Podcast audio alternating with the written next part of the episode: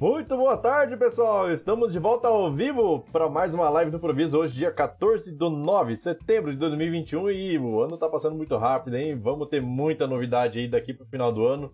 E é isso aí, galera. Então a gente tá ao vivo aqui no YouTube, no Facebook, no Instagram e no Telegram. É... Pronto, pronto, pronto. Muito prontinho aqui para poder começar esses conteúdos aqui. Cara, minha tela tá piscando tudo, talvez dê algum problema aqui, mas vamos lá, acho que tá tudo certo aqui, dando tranquilo. então vamos lá, o Marcos já falou lá no YouTube. Boa tarde, galera. Já tô on para adquirir muito conhecimento. Show de bola. Então a gente tem lá, a gente já no Facebook, deixa eu ver, já tem gente assistindo, tem no YouTube o pessoal tá chegando, duas pessoas. Telegram já temos algumas pessoas e no Instagram aqui temos uma pessoa assistindo. Beleza. Então, galera, para quem não sabe, a live do improviso né? Iniciando aqui, para quem não conhece, é, é uma live onde a gente abre uma hora aqui para poder responder dúvidas de vocês. Então, quem tiver pergunta já pode mandar, que a ideia aqui é só responder perguntas mesmo, beleza? Então, bora lá.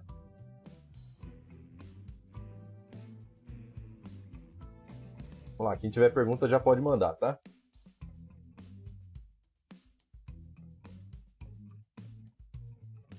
Lembrando que o chat do pessoal do Facebook e do YouTube vai aparecer aqui na tela para mim. Beleza. Irineu já falou boa tarde, boa tarde, seja bem-vindo. Show de bola. Galera tá chegando aqui meio atrasado, mas vamos lá, né? Daqui a pouco enche mais, vem mais pessoas aqui na live. O Wagner falou boa tarde, boa tarde, seja bem-vindo. Boa, boa, boa. Enquanto isso, pessoal, enquanto o pessoal não chega, vamos lá. O Wagner já falou assim: tô aqui recuperando um banco de dados corrompido. Meu Deus do céu. Justo na hora do almoço, né? Sempre nessas horas. Ou hora do almoço, ou final do expediente. É bem assim. Bora. Tá, que, que erro que tá acontecendo aí, Wagner? Já compartilha aí com a gente. Tá tranquilo aí para poder fazer a recuperação? Essa é uma, querendo ou não, um dia de live é uma boa hora para acontecer isso, né? a gente pode tentar ajudar aqui.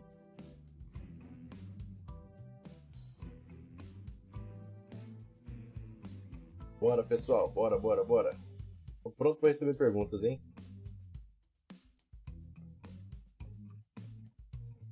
Não sei se vocês sabem, mas mês que vem é aniversário do canal, hein? Dois aninhos de meu querido Firebird SQL, já pensou? João Carlos falou, boa tarde, boa tarde, show de bola, seja bem-vindo. Falou assim, tô almoçando e curtindo, conhecimento a todo momento é sempre bom, show de bola, exatamente. Na verdade, a gente, cara, eu, li uma frase interessante esses dias que falava o seguinte, já tinha visto ela outra vez e li esses dias e ela falava o seguinte, quem trabalha 10, 12 horas por dia não tem tempo para enriquecer. Então, realmente, a gente precisa dar um tempo para nossa mente para poder pensar em como melhorar os nossos nossas tarefas né, do dia a dia, nosso produto, principalmente a gente que trabalha com software. E querendo ou não, essa live do improviso é um momento que a gente consegue abrir a cabeça para novas ideias, para novos horizontes aí e conseguir implementar no nosso sistema, beleza? Então vamos lá. Wagner falou assim: é... Record could not be restored. Eita, só tem isso? Na hora de executar o GBAC. Exiting before complete. completion, completion due to errors. É, se o registro não pode ser não pode ser restaurado, talvez tenha alguma outra mensagem aí que faltou colocar, hein? É...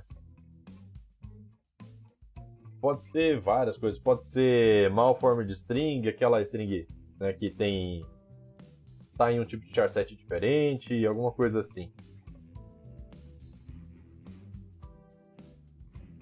Bora, bora.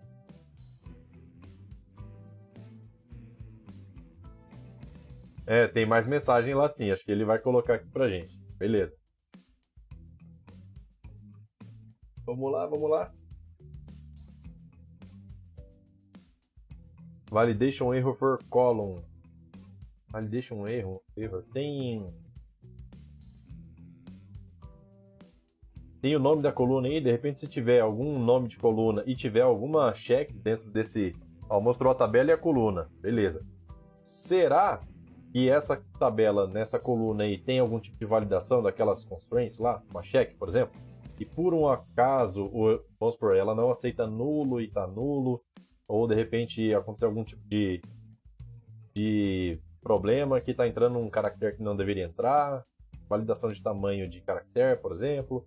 Pode ser isso, hein? De repente, se você é, ver, tentar, tentar achar qual é esse registro dessa tabela que tem alguma validação, olha lá, tem sim, não é para aceitar nulo e quando corrompeu ficou nulo. Hum, já sabe, então, ah, então tá fácil. lá no backup tem que, tem que lá na, no backup não, no arquivo original tem que encontrar lá e ver qual é o valor padrão de lá, né? Se conseguir achar no backup anterior, qual era o valor que estava, melhor. Show de bola. Bola. Só por curiosidade, Wagner, qual é a versão do seu banco?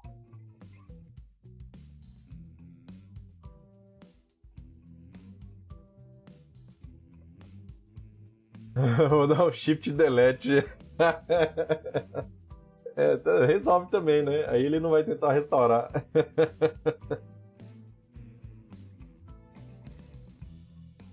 bora, galera. Bora, bora fazer pergunta.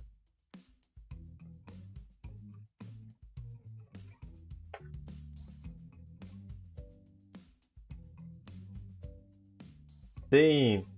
Eu vou dizer para vocês o que, que eu tava fazendo hoje, hoje, hoje, pela, pela manhã. Ainda tem muita coisa para fazer, mas, mas já tô iniciando, sabe o quê? O script do próximo evento de PSQL que a gente vai ter aqui no canal. Eu vou falar para vocês, vocês não vão ver nada parecido na internet. Nada, nada, nada, nada. E vai servir para qualquer sistema, viu? Vamos lá. O Firebird 2.5 do Wagner lá.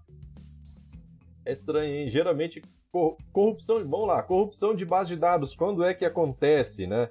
Normalmente, corrupção de base de dados, principalmente em versões mais recentes. Firebird 2.5 já tem um tempo, né? Mas do 2.5 em diante, corrupção de base pode acontecer, maioria das vezes, por conta de queda de energia, alguma coisa assim. Porque a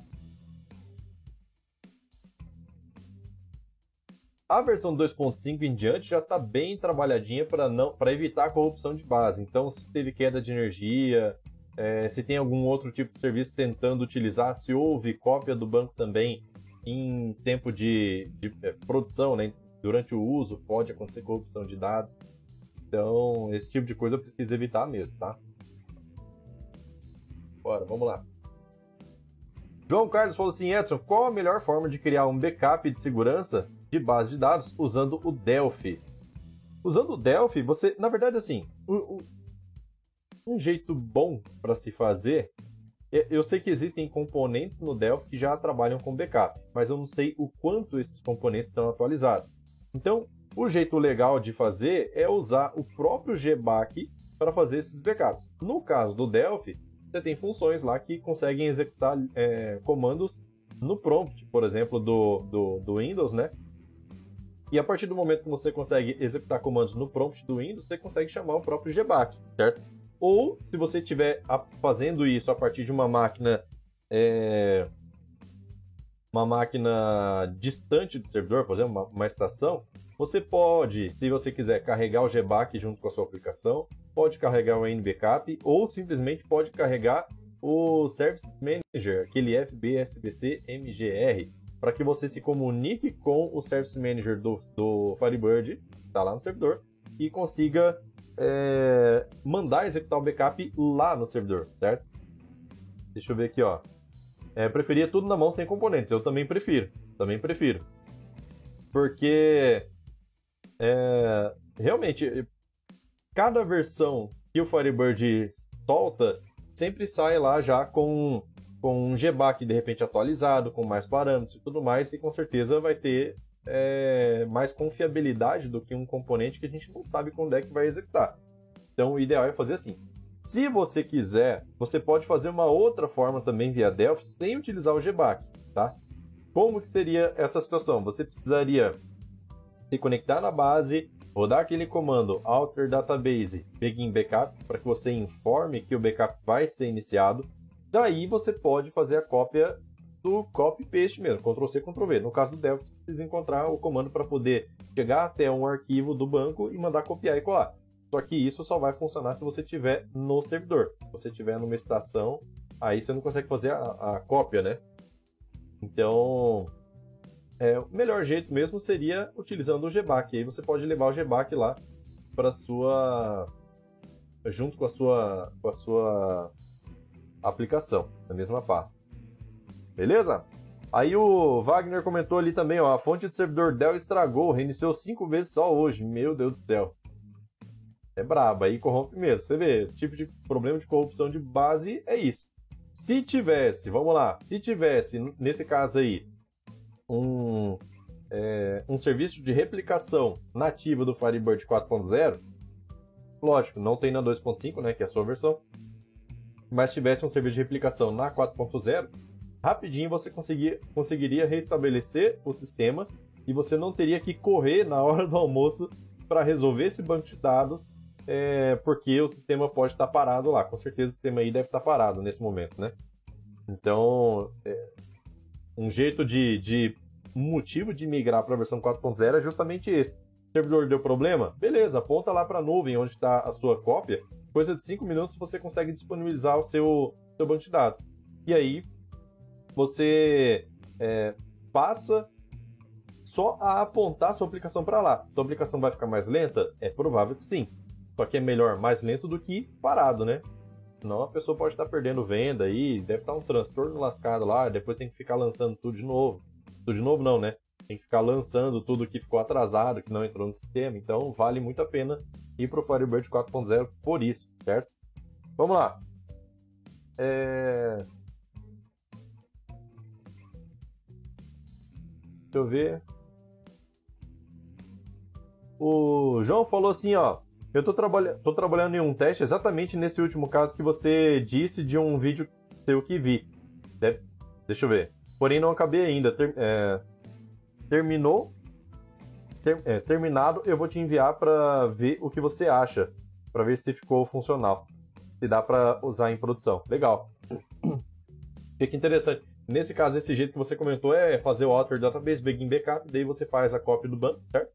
E, e aí depois dá o End Backup.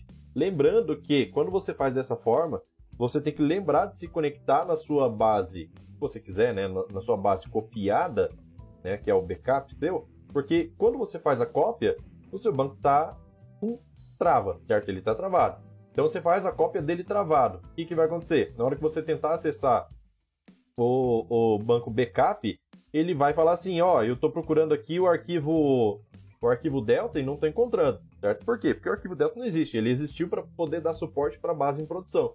Para cópia, ele já não existe mais. Então, o que, que acontece? Existe um, um comando no nbackup, certo? No nbackup tem um comando para que você consiga tirar essa trava do, do seu banco copiado. Então, quando você executa essa, essa ação, aí sua base fica livre para uso de novo, beleza? Então, sua base cópia. Então, se precisar restaurar o backup, você vai ter que ter o NBackup pronto ali para poder executar isso, beleza? Tem vídeo, inclusive, tá? sobre, sobre isso, de como executar. É bem simples lá o comando. É, deixa eu ver, o Alexandre falou assim: boa tarde, galera. Boa tarde, seja bem-vindo. Edson, estou tendo violação de chave primária usando GUID como chave primária. Como é possível isso? Esse ID é gerado pela função nativa do Delphi. É esquisito, hein? É muito esquisito. Porque esse ID universal, ele. É... Nossa, a possibilidade de repetição dele é muito, muito, muito, muito, muito remota. Muito remota mesmo. E isso está acontecendo com muita frequência com você, Alexandre? Você sabe, não sei se você sabe, mas o próprio Firebird tem função para a geração de ID universal, tá? Que segue os mesmos padrões. Só que ao invés de se chamar GUID, se chama UUID, é, que é Universal Unique ID, certo? Então, de repente, você pode passar a gerar esse, esse ID universal pelo próprio Firebird. É muito estranho estar tá tendo repetição, viu? Porque, nossa, cara, eu já fiz testes aqui de geração de um monte de registro. Tem casos de pessoas no canal que utilizam ó, há anos essa geração de ID universal, só que pelo Firebird, né? E, e não acontece repetição mas de jeito nenhum. Nunca aconteceu.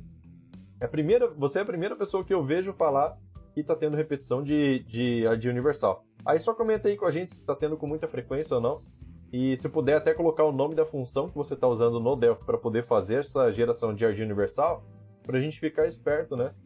Que tem, eu sei que tem várias pessoas que usam Delphi aqui no, no, no canal. Beleza? João falou assim, ó, sim, dessa forma mesmo, só que tô automatizando tudo, show de bola. Inclusive destrav é, destravamento. Ah, que massa, cara, que legal, que legal. É, esse, ele falou assim, sim, dessa forma mesmo, que é a forma de executar o backup lá, né? Olha só, o chat do Instagram, ele não tá aparecendo aqui na tela, tá? Deixa eu até tentar pegar aqui o chat do Instagram para ver o que acontece. Olha só, tá vendo que ele vem cortado? Eu vou tentar ajustar ele aqui para caber, vamos ver. Só que o Instagram, cara, ele tem um problema que ele fica redimensionando a tela, daí ele some. Não sei se esse problema já, já foi resolvido, então eu vou tentar aqui. Ver se, se a gente consegue colocar alguma coisa, pelo menos. Ah, bom, tá aí. tá aí. Vamos lá. O Antônio falou lá no Instagram. Beleza, Edson? Beleza? Seja bem-vindo. Sobre o Firebird 64 bits, quando a aplicação é 32 e conecta no banco, tem alguma incompatibilidade? E qual a vantagem de usar os 64 bits e 32 bits? Obrigado, show de bola, muito boa pergunta. E vamos lá. Firebird de 64 bits, por que, que é vantajoso usar? Começar pela segunda pergunta aí. A vantagem é basicamente a quantidade de memória RAM que o Firebird vai conseguir gerenciar. Arquitetura, não sei se você lembra, quando antigamente quando tinha o Windows só de 32 bits, daí começou a surgir computadores com mais memória RAM, com, sei lá, 6 GB, 8 GB, só que daí o Windows, por ser 32 bits, não conseguia gerenciar mais do que 3 GB, se eu não me engano, era isso, tá? Isso é limitação da arquitetura 32 bits. Então, a mesma coisa acontece com o Firebird 32 bits. Se você tem um Windows que é 64 bits, o Windows vai conseguir gerenciar toda a memória que você tiver no seu computador. Mas no caso do, do, da arquitetura 32 bits do Firebird, ele chega nessa limitação e não consegue usar mais. Limitação de 3 GB, mais ou menos, se eu não me engano. Tá? 3 a 4, alguma coisa assim. É... Então, o que, que acontece? Quando você utiliza o Firebird 64 bits, o Firebird vai conseguir, a maquinaria do Firebird vai conseguir gerenciar muito mais memória do que a versão 32 bits, certo? Na verdade, toda a memória que estiver disponível no, no servidor você consegue utilizar desde que você utilize um Firebird.conf que é, é adequado para o seu hardware, certo? Porque assim, como não sei se vocês todos sabem, mas é, a instalação padrão do Firebird, o Firebird ele é um banco de dados levíssimo e ele roda em todo tipo de computador. Pode ser desde o mais básico até o mais mais mais básico assim, mais fraco, vamos dizer assim, até os mais parrudos. É, e aí, por conta disso, o Firebird.conf ele veio com configurações mínimas lá. A própria IB Surgeon, ela já trabalhou em vários arquivos de configuração do Firebird.conf e preparou. Falou assim, ó, se você tem um servidor de, sei lá, 8 GB de RAM, tem Firebird 3.0 instalado com a versão 64 bits e aí você tem um, uma quantidade X de conexões, utiliza esse Firebird.conf aqui, tá? E assim por diante. Você pode utilizar vários é, um Firebird.conf adequado para a configuração do hardware que está lá no seu cliente, para que você consiga explorar a, a maior possibilidade de memória RAM possível, certo? E recursos, né? Tem, tem vários parâmetros lá que já estão pré-definidos. É... Esse, esses arquivos Firebird.conf, a grande maioria tem lá também de 32 bits, mas a grande maioria é para 64 bits. E você vai notar que quando é 64 bits, ele suporta mais conexões, ele faz utilização de 8, 16 GB de RAM, certo? Então tem essa vantagem aí. Sobre incompatibilidade, vamos lá. Quando você faz a instalação padrão do Firebird, normalmente ela tem, ela tem lá uh, duas, no caso da versão 64 bits, né? Quando você faz a instalação, ela tem duas FB Client é, que vêm nessa instalação.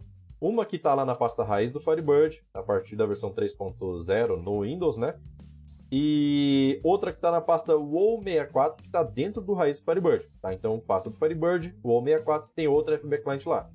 Qual que é a diferença entre elas? Justamente a bitagem. Então, o que está lá no raiz é de 64 bits, o que está dentro da WoW64 é de 32 bits, beleza? Então tá.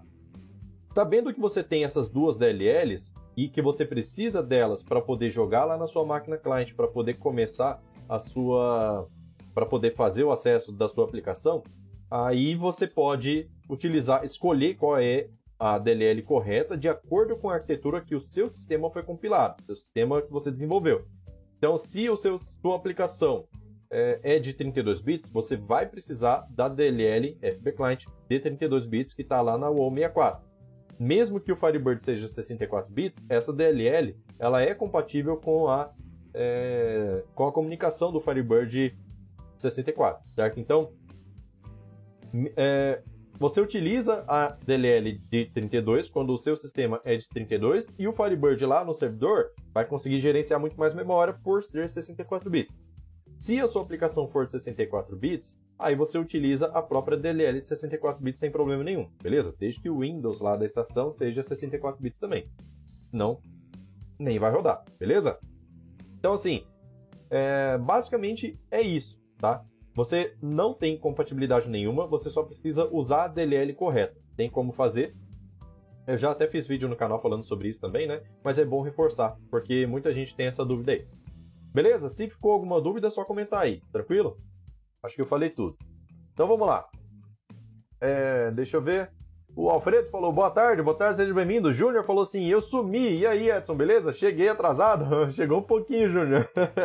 Vamos lá, agora no meu horário aqui, meio-dia e 20, mas no horário de Brasília, 1 e 20. Vamos lá, tem, mas tem 40 minutos de live ainda, pode ficar à vontade para fazer pergunta.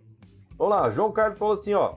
Outra dúvida que levantei, que, que lembrei, Edson, se você puder ajudar, futuramente eu vou criar uma base de dados onde o cliente quer o código nesse formato a partir do 1. Então coloca 1 é 000001, 6 dígitos. Pergunta: eu poderia criar um campo de código como inteiro e alto incremento é, normalmente e no visual fazer o cache para varchar comple, é, completando as casas, desse, as casas à esquerda com zero? Você acha que, poder, que perderia desempenho assim? Ou o melhor seria criar um campo visual da forma que descrevi, e por trás um campo é, inteiro, né? É, acho que o corretor arrumou aqui para interior. Inteiro único que o usuário não veria. É, olha só, o campo ID de alto incremento ele vai precisar ser inteiro, de qualquer forma, tá? O que, que você poderia fazer para você não ter que ficar fazendo cache na sua aplicação toda hora? Você pode criar um campo calculado que faça esse cache certo? Esse cache, na verdade, seria um cache para varchar, mas não precisa necessariamente utilizar o cache. Você pode utilizar só o LPad. O LPad faz a completa, a, ele completa o tamanho da string de acordo com o tamanho que você informa, com um caractere específico à esquerda. Você pode colocar zero, inclusive, tá?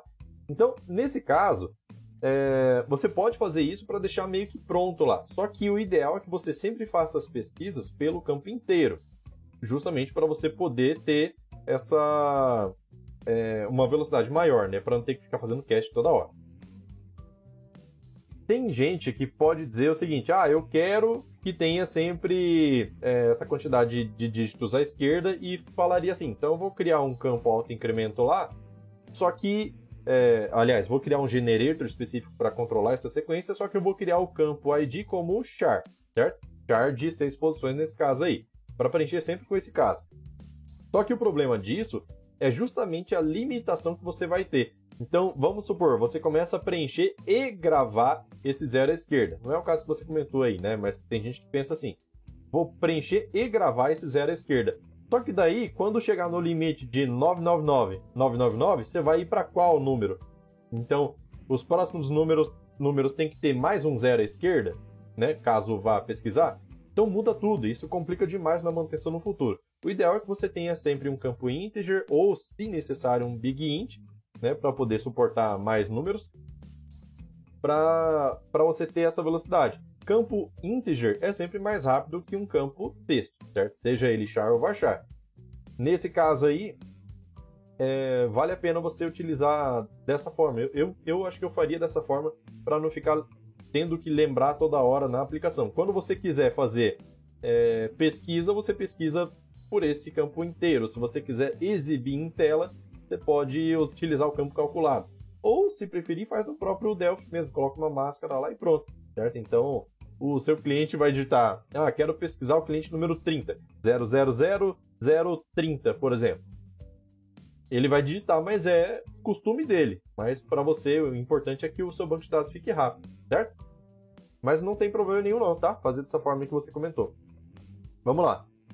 Diego falou assim: boa tarde a todos, boa tarde, seja bem-vindo. Ele falou assim: ó, tô com a seguinte situação: migrei a base de 2.5 para 3.0 e tenho dois sysdba. Substituí o Security 3.fdb pelo empty da pasta do Firebird. Agora tem apenas um.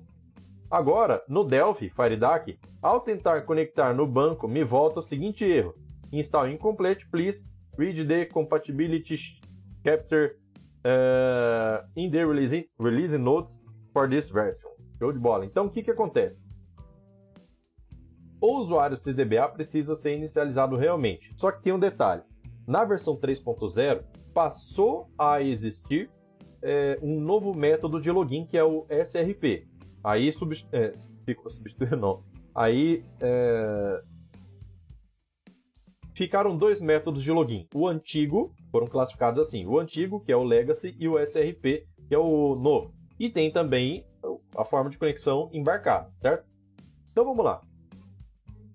Talvez, talvez a sua conexão pelo Delphi esteja se conectando de forma embarcada, tá?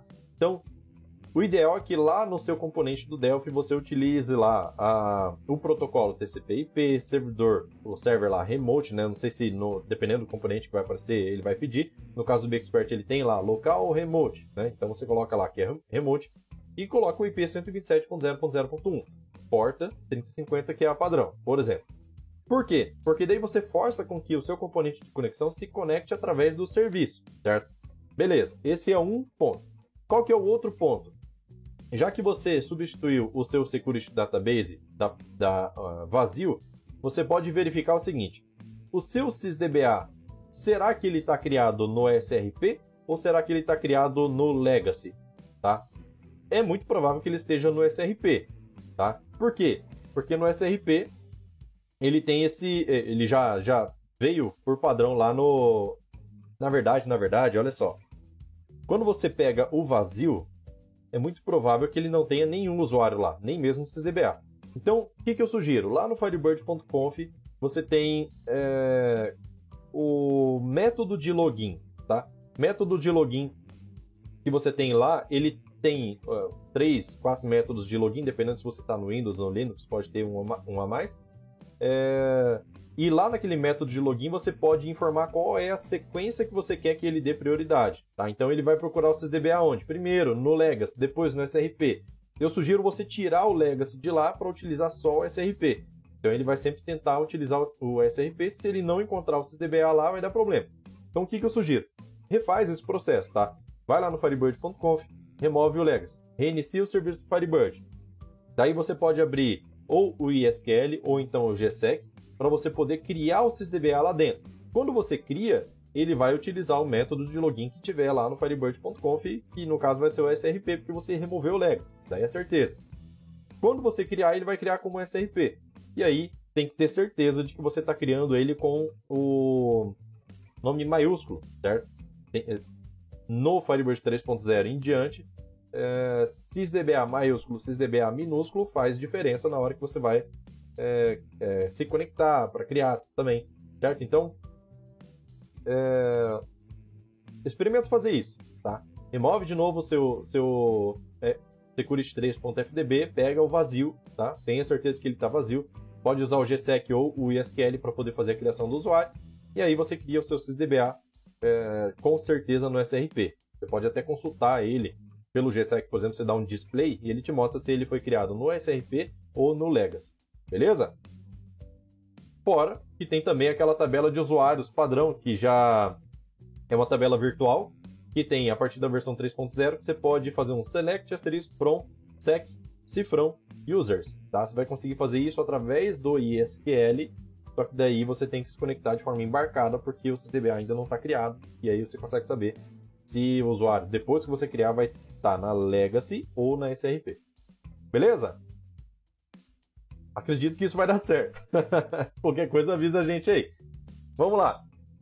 Alexandre falou assim, Edson, com essas novas versões do FB3 e superior, é, li, como, né? Como elas lidam com o CPU multicore? Ó, Firebird 3.0, assim, desde a, a 2.5 já era possível utilizar vários cores, tá? Normalmente com a versão Classic ou Super Classic. Só que a Super Server tinha um problema de comunicação entre os serviços, então o gerenciamento entre as conexões. Então, o gerenciamento da Super Server para é, múltiplos núcleos era mais complicado, tá? Então, ele, por padrão, ele vinha utilizando o núcleo só se você quisesse, você poderia utilizar aquele CPU Affinity Mask para poder... Não, eu quero que utilize mais núcleos mesmo sabendo que não tá tão legal, certo? Na versão 3.0 em diante, isso já foi corrigido, já foi resolvido. Então, por padrão, Firebird 3.0 em diante já utiliza todos os núcleos. Por padrão, você não precisa mexer lá naquele CPU Affinity Mask. Mas se você quiser, fala, não, eu quero que ele utilize um núcleo só. Então você pode ir lá e mandar usar só um. Mas por padrão ele já está utilizando e está super tranquilo, tá? A versão Super Server. É... Beleza? Se sobrar dúvida, quiser mais, perguntar mais coisa também, fica à vontade aí, tá? Vamos lá. Deixa eu ver, deixa eu ver. Mais perguntas. O Alexandre perguntou assim: Edson, criei uma DLL de 32 bits no Delphi 7 para usar no Firebird 32. Posso usar a mesma DLL no Firebird 64 bits? Eita! é... Cara, eu não, não cheguei a fazer esse teste, mas eu posso dizer assim, 90% de chance de certeza que não vai funcionar. Por quê? Porque o executável do Firebird, por ser de 64 bits, ele não vai é, fazer a leitura dessa, dessa DLL de 32. É muito provável. Por que, que eu digo isso? Porque eu já tive casos, por exemplo, de tentar importar uma UDF, por exemplo, uma, uma FreeADRock, que era, já foi muito utilizada aí. Tentei utilizar a, a FreeADRock de 32 bits na versão 64 e ele fala, ó, não é compatível. Simplesmente assim. Tá, então provavelmente não vai funcionar. O ideal seria que você compilasse ela para a versão 64 bits. É, agora, vamos lá. Pra, assim, melhor você tentar compilar ela para 64 bits do que você sair do Firebird 64 para ir para o 32. Lembrando, lembrando que o ideal é que você deixe de utilizar o DF. Por quê? Porque na versão 4.0 o uso de UDF já está sendo fortemente é, não recomendado. Tá? Por quê? Por, por conta de vulnerabilidade do banco. Tá? O ideal tem várias, várias recomendações na criação de UDF para que seja um processo extremamente rápido. E aí agora a recomendação é que deixe de utilizar UDF para passar a utilizar UDR, certo? Tem como utilizar no Firebird 4.0? Ainda tem. Você pode ativar parâmetro lá simplesmente para você é, conseguir utilizar essas continuar utilizando o DF. Mas tem outro ponto de vista também. E esse já é o meu ponto de vista. Por exemplo, se você está utilizando é, versão 2.5 em diante, já tem muita, muita, muita, muita, muita função criada dentro do Firebird nativamente, tá? Então, se você tem o seu uma UDF sua que ela faz determinada função, só que essa função já pode ser escrita principalmente através de PSQL, né, que te dá muitos recursos, o ideal é que você faça isso. Por quê? Porque PSQL já está no Firebird ó, desde sempre praticamente. E você é, sabe, tem a certeza de que isso vai continuar nas próximas versões com compatibilidade. Sem problema nenhum, sem problema de. Ah, será que vai ser compatível? Ah, será que. É... Porque assim, o DF é bom quando você está usando ali na sua versão. Pensou em migrar seu banco de dados? É mais de versão, por exemplo, de é, 32 para 64 ou então é, de 2.5 para 3.0, você tem que saber se ela é compatível com aquela versão. E se não for? E se o nesse caso você que desenvolveu, mas é, se é uma DLL de terceiros e você não sabe, é, você simplesmente não sabe é, se vai ter continuidade, se não vai, ainda mais se for um projeto gratuito, por exemplo, que às vezes é, por motivos financeiros as pessoas não continuam a desenvolver. Então, fica complicado você depender de DLL, só dá mais trabalho para você migrar. Se você tiver a condição de transportar todo, toda essa função para dentro de funções dentro do Firebird nativamente em PSQL, muito melhor, muito melhor, tá? É... Beleza? Então vamos lá. Júnior falou assim, Edson, tem usuário é... ao inserir uma venda e cancelar, ele fica registrado o código da venda, porque tem auto incremento ativo no meu sistema. Tem alguma coisa que posso fazer para que não fique vários registros de desistência ao inserir e cancelar a venda? É, deixa eu ver. Pois isso gera isso, isso gera vícios e aumenta vários registros, vários registros nulos no banco de dados com código de venda. Eu entendi. Olha só, normalmente o que eu vejo por aí, as pessoas utilizam o próprio componente de, de desenvolvimento para poder gerenciar o generator, generator lá do, do seu servidor. Então, na hora que você, do seu banco, né?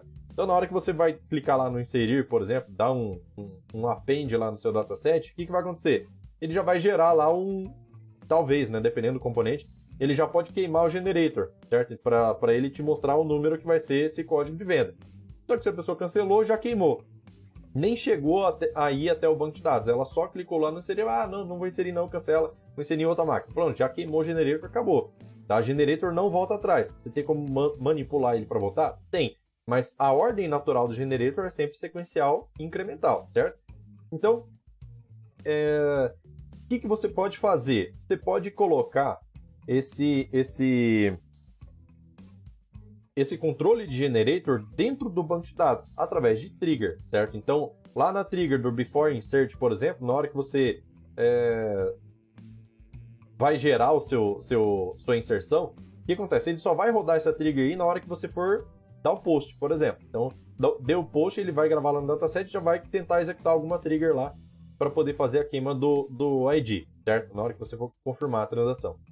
Daí, só quando chegar lá no banco de dados que ele vai ter queimado o generator, certo? Antes disso, se só está em memória lá na aplicação, ele não chega até o generator. Então, até o momento da pessoa gravar, ela não tem ainda o código da venda, mas gravou ele gera, certo? Então, nesse caso, e realmente você não precisa do código da venda, pelo menos eu acredito que você não precise do código da venda antes de, antes de gerar. Por exemplo, ah, vou gerar um orçamento. Eu só vou, só vou te dar o número do orçamento caso você confirme, certo? Então você confirma lá e pronto. Então, é, talvez seja esse o caso, de você fazer o controle de generator através de trigger lá no banco de dados, certo? Então vamos lá, deixa eu ver. João falou assim, ó, pensei nisso também. É, por trás pelo Delphi eu, eu mandaria pesquisar por inteiro. Valeu, mito.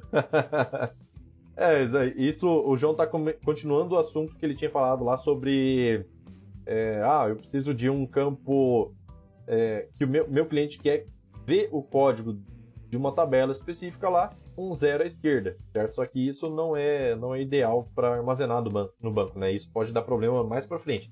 Se ele quer ver, beleza, deixa só na visualização. É, mas internamente a gravação mesmo deixa como inteiro. Beleza? Júnior falou assim, ó, continuando, ao inserir a venda, ele dá post, busca pela última venda, código de venda, para dar continuidade para finalizar o pedido e passa código de venda para passar esse código nas tabelas. Forma de pagamento, itens, itens venda, caixa movimento. É, deixa eu ver. É, então, só, só ele deu essa continuação, né? Ao inserir uma venda, ele dá o post e busca a última venda. Entendi. É, assim, o realmente se você abre uma venda e a pessoa nesse abrir venda você já deu post para poder gravar lá para poder receber as outras informações como itens e tudo mais só que antes de inserir item a pessoa já cancelou já já desistiu aí realmente você acaba perdendo essa esse código de orçamento tá código de venda por exemplo é... e assim para ser sincero eu não não não recomendo que você tente voltar o generator para aproveitar esse espaço em branco, por exemplo. Por quê? É, mesmo que você exclua essa venda que está vazia, você abriu a venda lá, não inseriu item nenhum, daí você quer excluir ela para poder reaproveitar. Eu recomendo que você nem, nem faça isso. Por quê? nem reaproveite o código, né? Caso você exclua essa, essa venda que foi não iniciada. Justamente porque é, se você for manipular o generator, mandando ele voltar um ID para aquele ID que não estava, e quando chegar em um ID que já foi utilizado, por exemplo, usei, usei o, o ID número 5, o ID número 6, comecei a usar e foi excluído, e o próximo ID foi o 7. Ah, eu quero reaproveitar esse código aqui.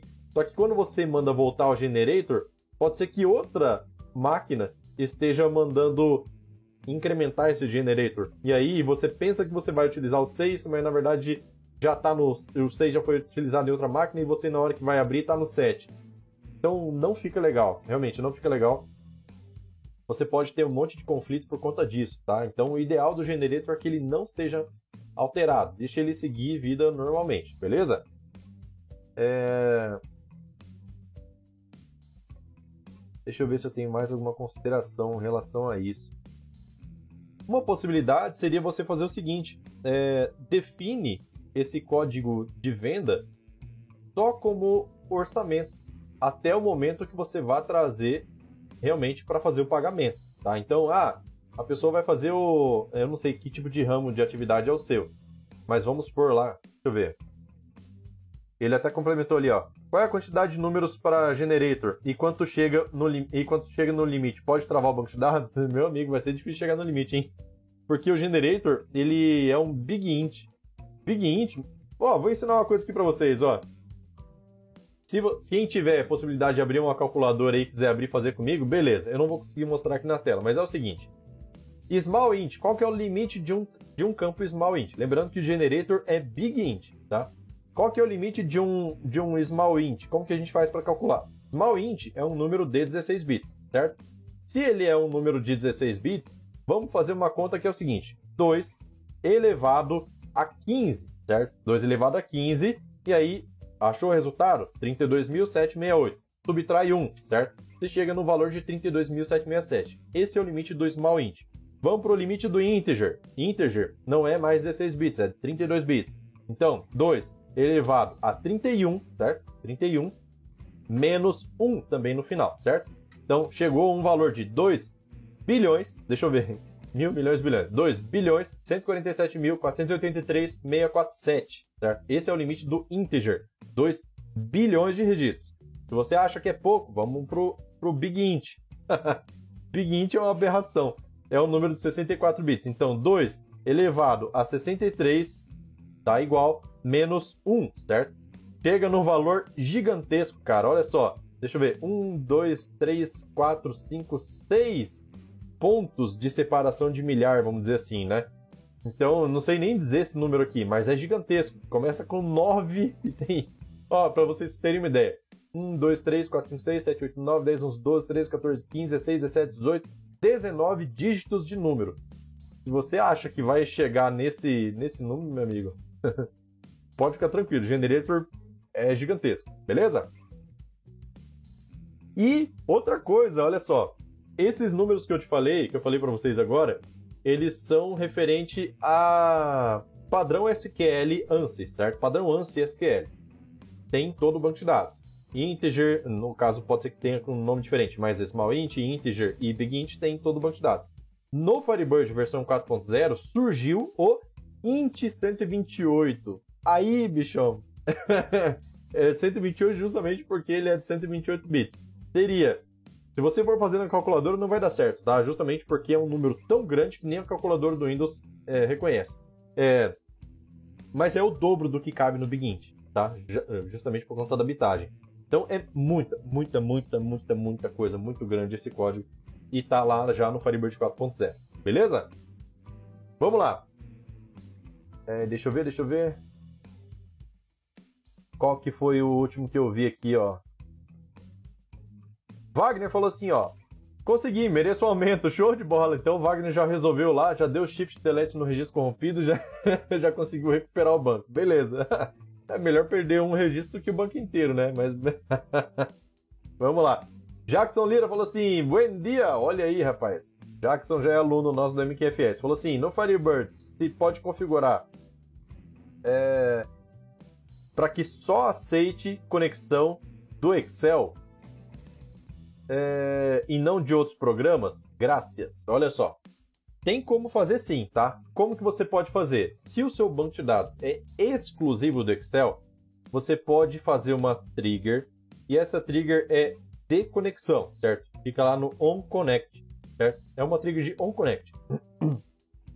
Quando você faz essa trigger de onConnect, você pode checar de onde é que está vindo, qual é o qual é o, o aplicativo que está executando essa conexão, certo? Pode ser o BXpert, pode ser o seu próprio sistema, pode ser Flame Robin, pode ser Delphi, pode ser o que for, certo? Pode ser Excel. E se quando você faz essa, quando você consegue encontrar exatamente qual é o aplicativo que está fazendo a conexão, aí você consegue simplesmente gerar um exception para que ele aborte a conexão, certo? Se tiver erro de conexão, ele não conecta. E aí é uma proteção básica, mas já ajuda, tá? Por quê? Porque básica por quê? Porque existe como você mandar conectar no banco de dados sem rodar essa trigger de conexão, certo? Só que é muito improvável que o seu usuário vai saber disso, tá? A gente sabe na parte de desenvolvimento, mas o usuário final mesmo dificilmente ele vai saber disso e aí você pode bloquear esse tipo de acesso, certo?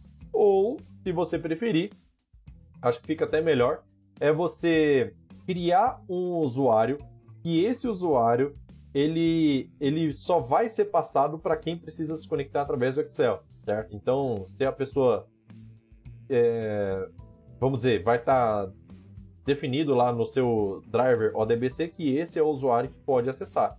Daí a pessoa vai conseguir conectar através do ODBC via Excel mas também dá para acessar com outras ferramentas. Então acho que não adianta não. Vai ter que ser realmente com uma trigger do OnConnect. Beleza? Inclusive, Jackson, tem, é, tem, tem aula dentro do treinamento falando sobre justamente sobre trigger de, trigger de conexão.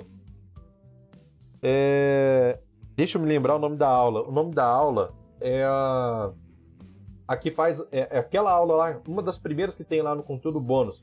A aula que faz a criação de.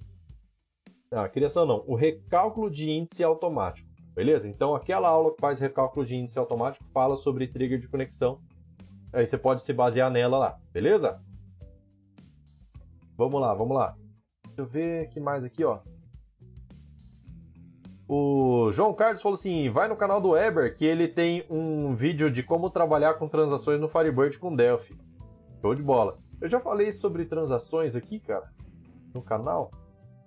Olha aí, eu acho que não falei ainda. Eu sei que eu falei no treinamento, mas no canal aberto eu não falei sobre transações. Mas é interessante, é, é extremamente importante conhecer sobre as transações. Inclusive, se vocês quiserem saber alguma coisa sobre transações aqui, é só perguntar, tá? Aí o que eu puder responder, eu respondo. Beleza? Tomar uma água aqui.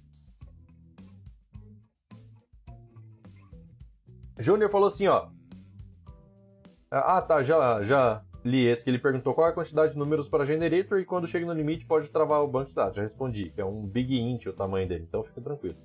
Alexandre falou assim, Edson, você falou em, em, em UDR. O que é isso e como funciona? UDR é uma substituição de UDF, só que mais seguro.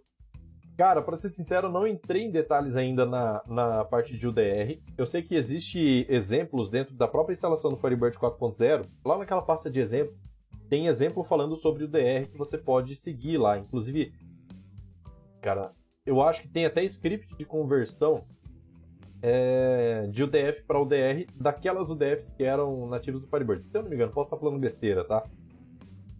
Mas é basicamente a mesma coisa, mesma ideia, vamos dizer assim. Você é, é como se fosse uma UDF, só que segura, certo?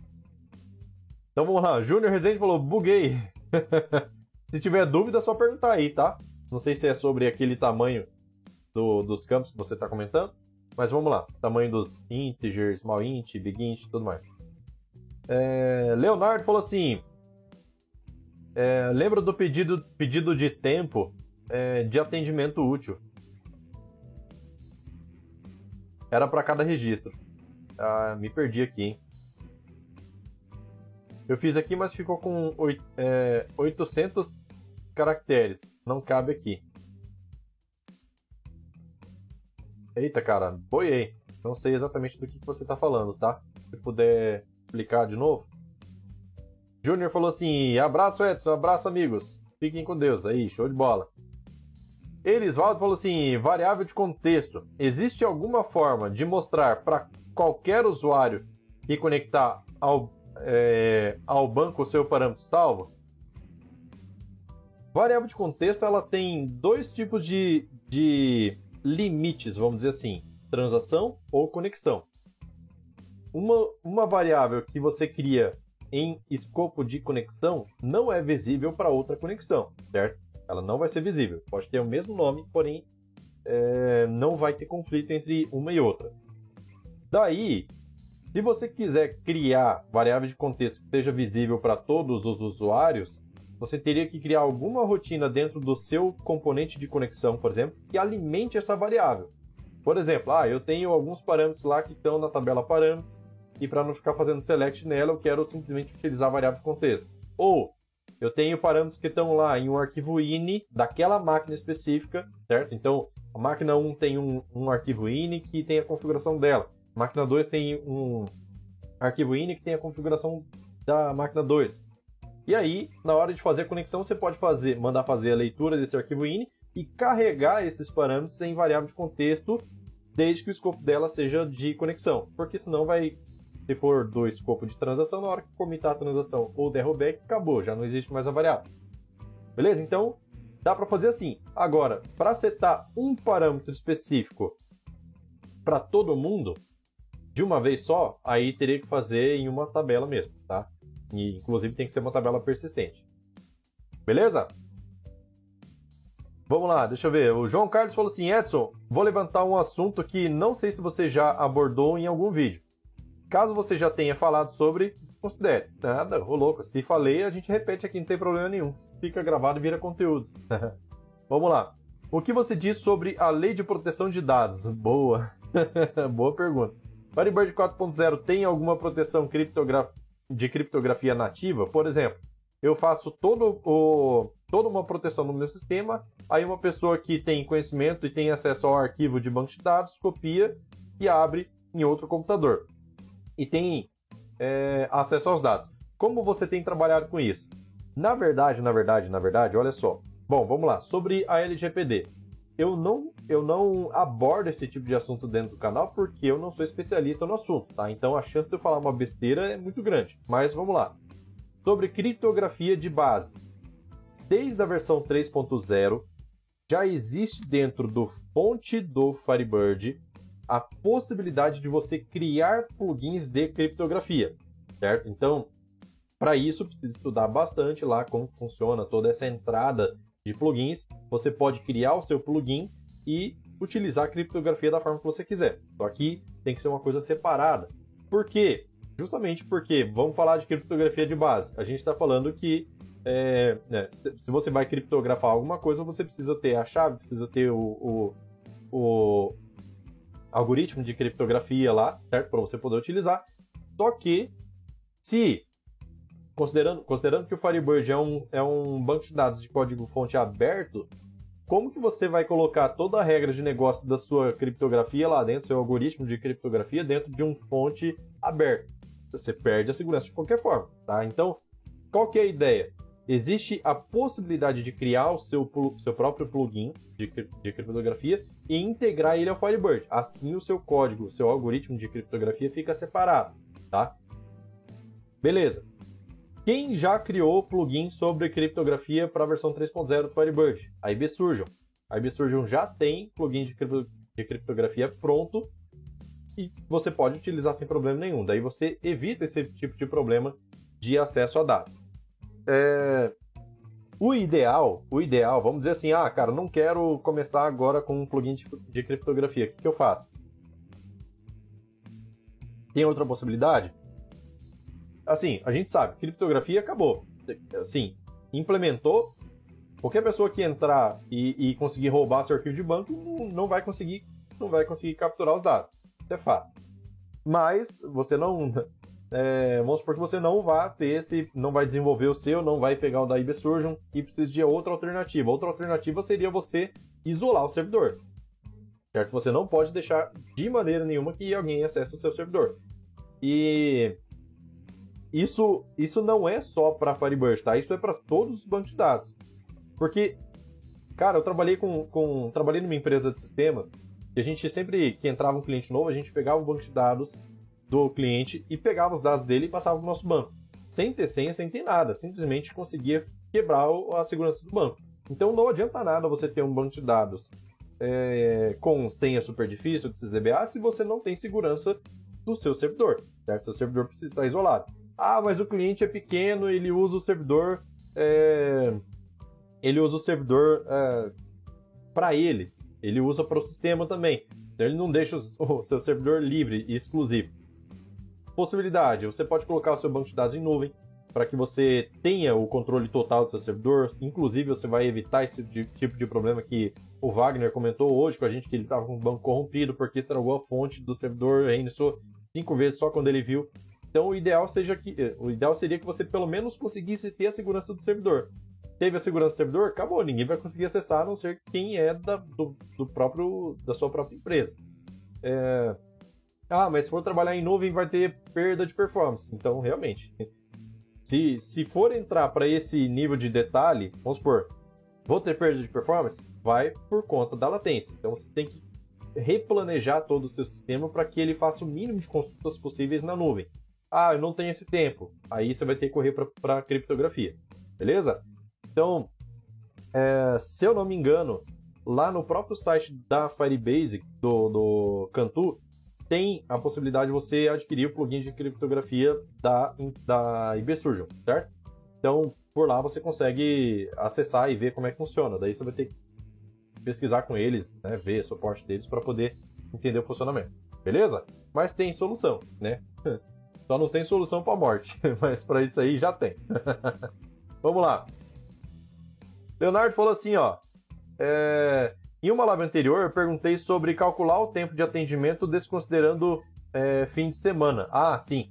Mas eu precisava disso para cada atendimento. E você fez um vídeo para se fosse para dias corridos. Sim, fiz. É, Leonardo falou assim: eu fiz o select e gostaria de compartilhar, mas não cabe nos comentários. Posta no Face lá, cara, na comunidade do Face. A comunidade do Face lá você vai conseguir postar tranquilo, sem problema nenhum beleza? Inclusive, seria legal se você postasse lá no comentário desse vídeo específico, certo? Porque daí isso, isso é, facilita quem te, porque a pessoa já procura, já foi assistir o vídeo porque o assunto é do interesse dela. E aí, é, embaixo nos comentários já tiver o script seu, já fica top, beleza? Vamos lá. É, deixa eu ver. João falou assim, ó. É, ensina isso pra gente, a parte de criptografia. É, eu, não, eu também não me aprofundei nessa parte aí, não, porque eu imagino que não deve ser complicado. Tem que manjar de dois assuntos: tanto a criptografia quanto a, a essa integração com Firebird, certo? Então. É complicado, é complicado. Vamos lá. Mário falou assim: boa tarde, atrasado de novo. A função round é, não funciona melhor que o cast.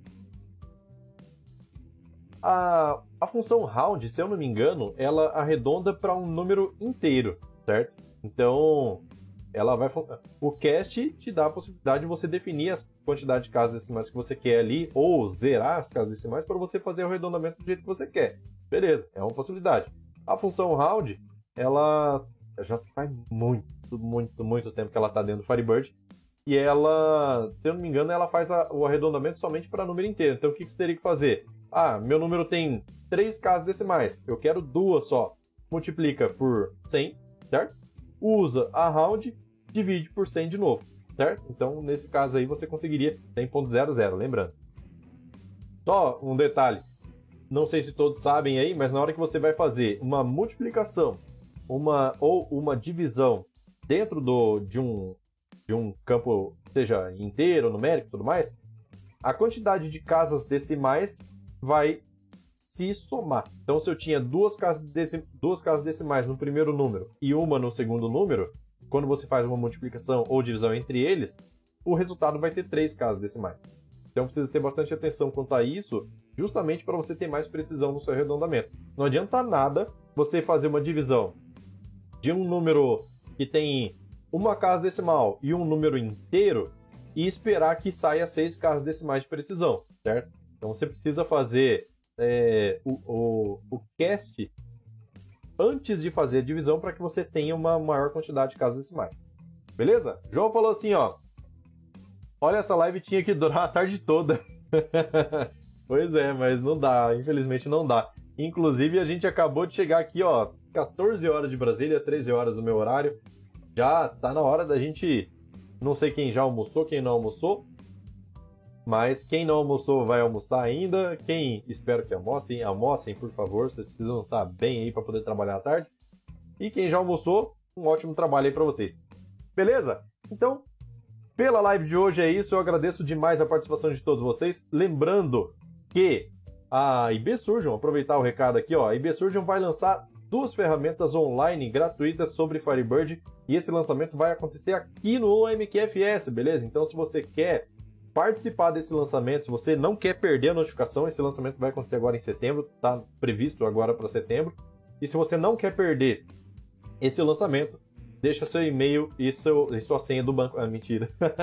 deixa seu e-mail e seu nome é, no, nesse site que eu vou colocar aqui, ó. Deixa eu ver se tá aqui fácil. Aqui, ó. Ferramentas online IB Surgeon, certo? Dois pontos, enter. Beleza. Então aqui no YouTube, ó, deixei fixado já no, no fixado não, deixei o comentário aqui é, para vocês poderem acessar.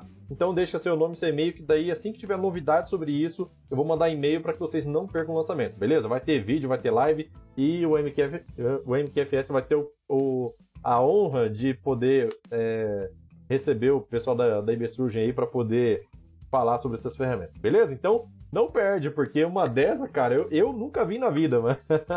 então vamos lá, vai ter muita coisa boa aí vindo pro Firebird pra gente. Tem mais novidades que eu vou contar mais pra frente para vocês do canal. E é isso aí, fiquem atentos aí. Quem, quem quer receber mais notificações também sobre o canal, dá uma olhada lá no canal Telegram, tá? Canal Telegram você não perde notificação de nada, tudo que acontece no canal eu posto lá.